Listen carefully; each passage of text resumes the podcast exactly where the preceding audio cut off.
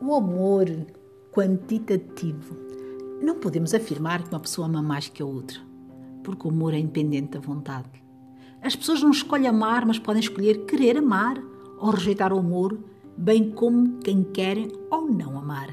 Assim, a quantidade de amor que damos a uma pessoa não provém da nossa decisão, mas antes da nossa emoção. Amamos quando nos deixamos amar, e para tal, tudo o que é precisamos é de abrir o coração ao outro. O amor provém de uma energia superior a ambos os indivíduos na relação, o que os une pelo que pode ser sentida ou não, comandando ou controlada. Para podermos falar para podermos falar no controle dessa energia, teremos que falar no rejeitar ou negar da energia em si. Porque o controle que podemos efetuar sobre os sentimentos no amor são proporcionais à força dele em nós. Na medida em que o julgamento da mente é comandada pelas emoções, a força destas pode turvar a consciência ou transformá-la. Apenas a necessidade pode ser medida. A necessidade de se sentir, a necessidade de amar e a necessidade de prazer podem ser medidas, mas não independentes do amor. O amor é superior aos seres humanos, mas a necessidade parte das estruturas da nossa identidade. Aquilo que mais necessita é o que carece mais de elementos que completam a sua identidade.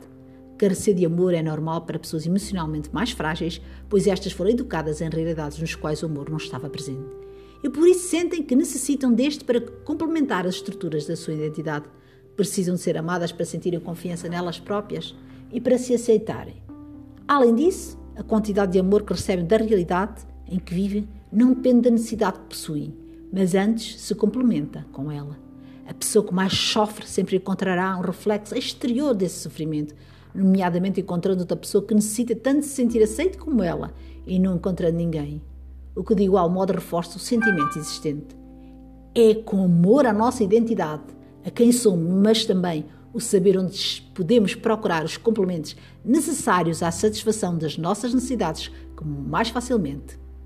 Podemos receber amor positivo e não amor meramente complementar na nossa vida, pois o amor complementar pode ser positivo e negativo, mas o amor que não necessita ser complementar com elementos negativos será sempre meramente compatível aos elementos positivos.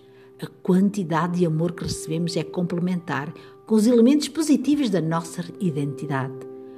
Quanto mais elementos positivos existirem, menos o amor que nos encontra será devastador ao longo da consciência dos elementos negativos que compõem a estrutura do nosso ser.